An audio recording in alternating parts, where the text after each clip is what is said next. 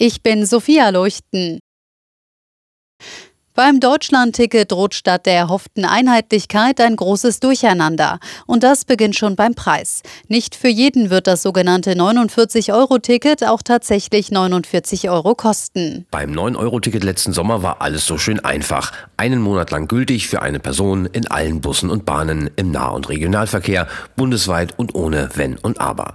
Ganz anders jetzt beim Deutschlandticket, das im Mai kommen soll. Mehrere Länder planen zum Beispiel Rabatte, etwa für Azubis oder Rentner.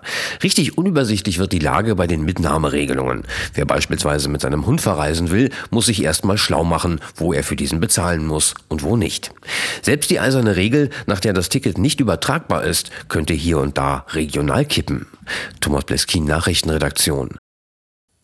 Am Dienstag tagt in Berlin ein Bildungsgipfel. Daran wird auch Bundesbildungsministerin Stark-Watzinger teilnehmen. Sie fordert vorab tiefgreifende Reformen im Schul- und Bildungssystem.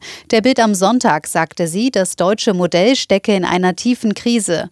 Bund, Länder und Kommunen müssten in der Bildung an einem Strang ziehen. Der Bund könne nicht immer weiter Geld geben.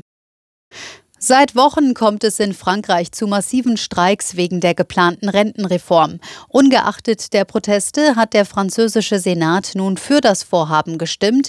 In erster Lesung stimmten 195 Senatoren für das Vorhaben, 112 waren dagegen und 37 enthielten sich. Frankreichs Regierung will das Renteneintrittsalter schrittweise von 62 auf 64 Jahre anheben.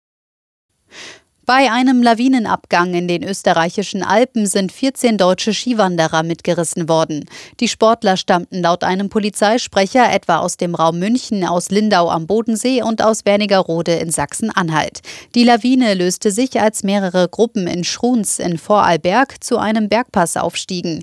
Drei Wanderer wurden verletzt. Zu diesem Zeitpunkt herrschte laut Polizei erhebliche Lawinengefahr. Zwei Deutsche haben beim Weltcup der nordischen Kombination in Oslo Podestplätze erreicht.